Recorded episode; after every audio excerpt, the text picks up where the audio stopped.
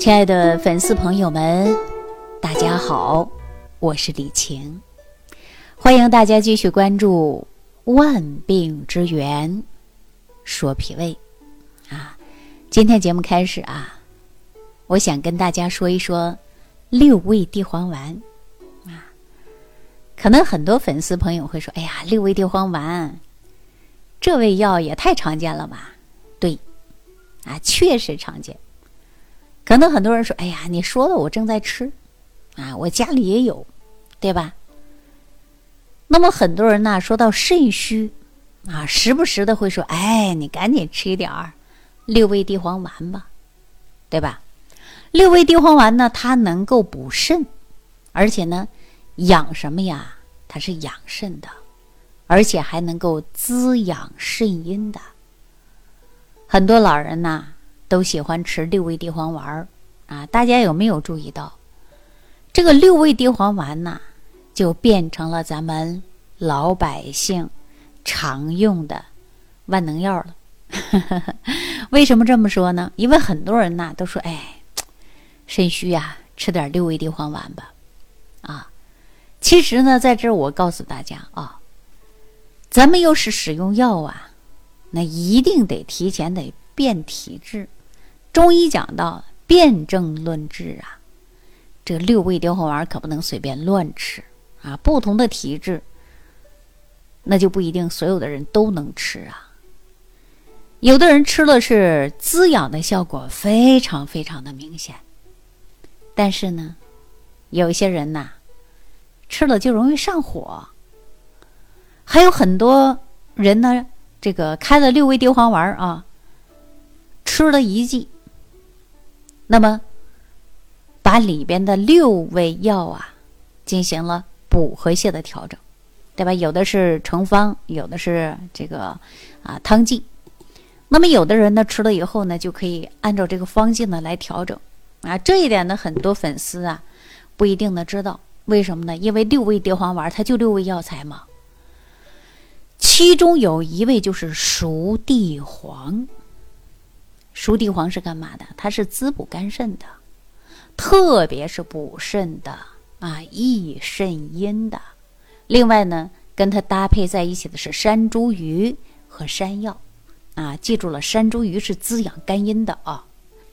那山药呢，大家都知道啊，它是补脾的，对吧？健脾的啊。那你看这三味药，一个是肝，一个是肾，一个是脾啊，三阴同补啊。那滋养人体的是肝、脾、肾三阴的，那光滋养还不够啊！因为滋养的过程中很容易引发什么叫滋腻。那滋腻这个词儿啊，大家听着可能比较少。这个滋补与滋腻呀，它是滋补类的中药的正力和反弊两方面啊。那么滋补呢，是有利于人身体的；那么补益。强壮的性能，那滋腻呢？哎，那则呀，这个药物啊，它就会生湿，啊，腻滞的作用。所以说呢，就会妨碍了脾胃的运化。那我们在服用滋补药的时候，一定要注意避免滋腻。那如果说滋腻，人就容易出现什么？人就出现上火了呀，啊，所以说呢，出现身体不适应。那六味地黄丸当中呢，三味药主的是滋补啊，另三味药是干啥的呀？它是清泻的。大家都知道这三味药啊，分别对应的就是熟地黄、山茱萸和山药。其中有一味就是泽泻啊，它对应的是肾，它能够泻肾火的。一味呢是丹皮啊，它有凉血的、泻肝热的作用。还有一位呢，就是茯苓，啊，茯苓呢，大家都知道啊，它是去脾湿的，所以它能够应对就是脾胃呢出现湿气比较重的情况。那这三味药啊，我们前边说了，就是熟地黄、山茱萸、山药，啊，那么正好呢是组成了一个严丝合缝的搭配，干嘛？就是三补三泻呀。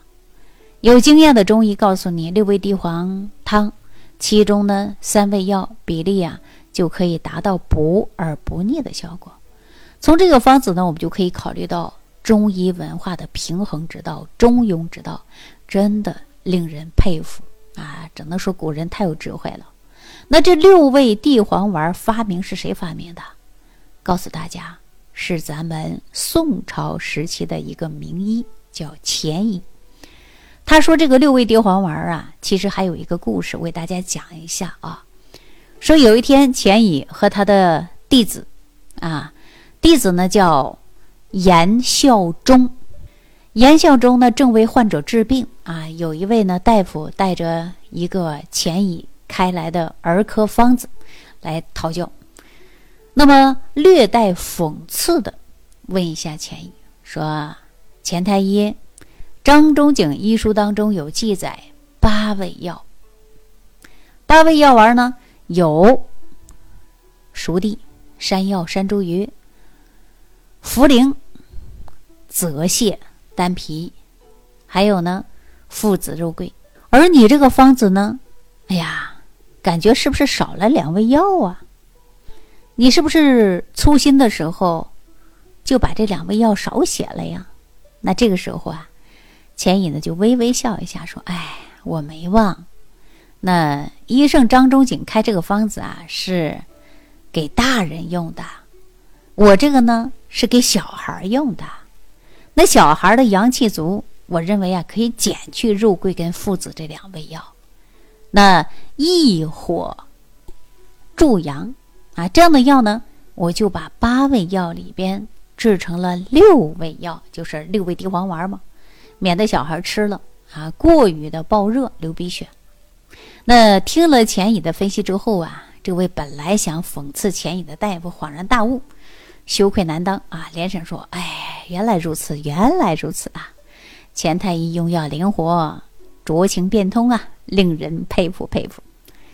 这段故事的讲完了啊，大家呢也知道故事当中啊，这个六味地黄丸啊，其实啊是钱乙最早呢研制给儿科用药的。那他的徒弟呢严孝忠啊，赶紧把老师这话记下来了。后来呢就编入了小儿呃药证直诀啊，这个儿科用药啊，所以说呢。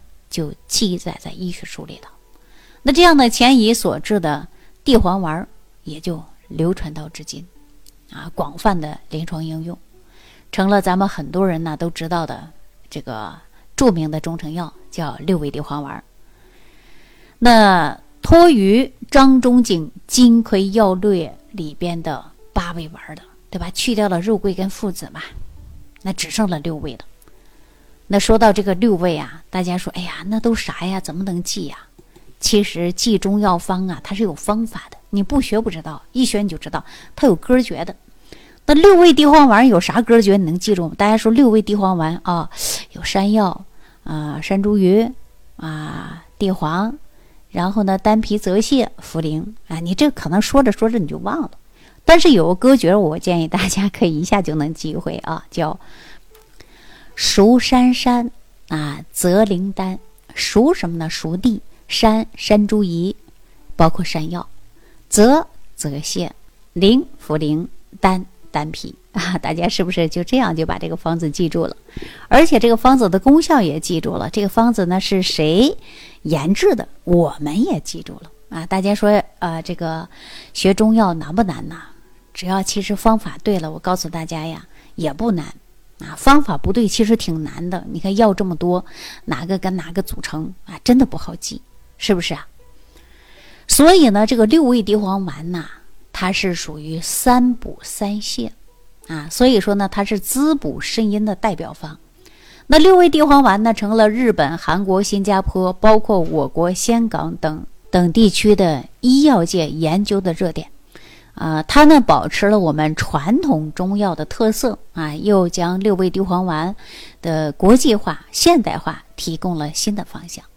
其实说到六味地黄丸呢，我个人认为这个还是挺不错的啊。但是大家能不能用呢？还不要乱用啊！能不能用呢？最好啊找一个中医的大夫啊，看看你能用你再用，不能用啊，说再好的三补三泻你也别乱用啊。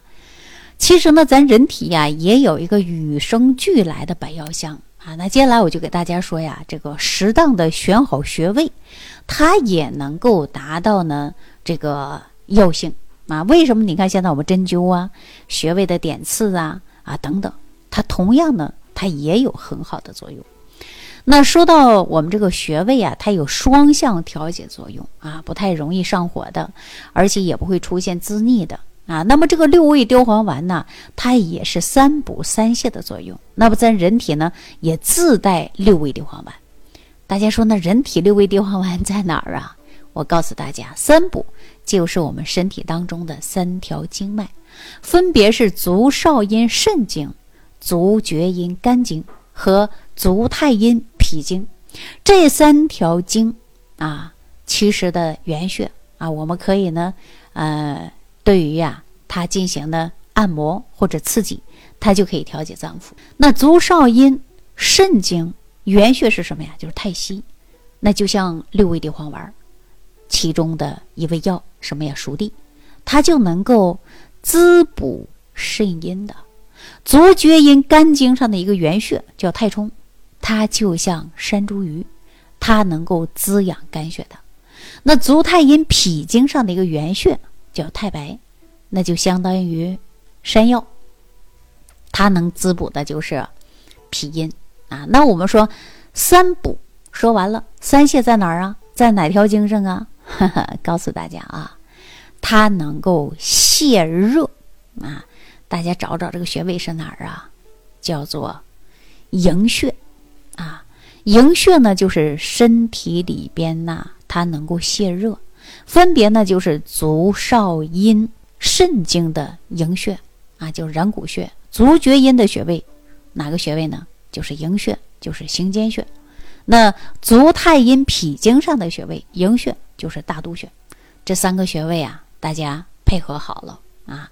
刚刚说的太溪、太冲、太白搭配在一起，大家看看是不是三补啊？综合在一起就是三补三泻嘛。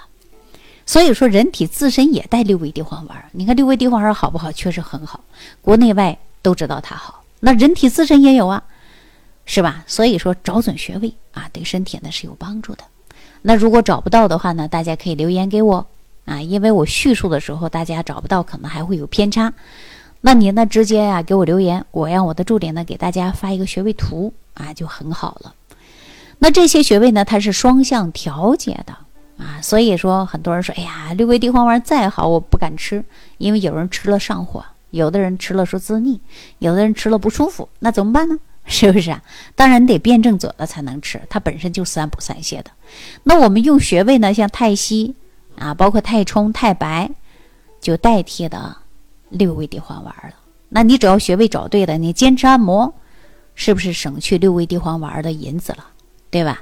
那你买这个这个六味地黄丸是不是需要银子啊？那我不需要了，身上自己找，它自带的，是吧？推荐给大家这些穴位呢，大家在按摩的时候一定要注意，不要用力过度，按的时候轻柔点按啊，有三补三泻的。尤其我们在浊毒化的生存环境当中啊，要想呢化养浊毒啊，其实也有很多方法的，大家呢坚持做，定会收获到健康。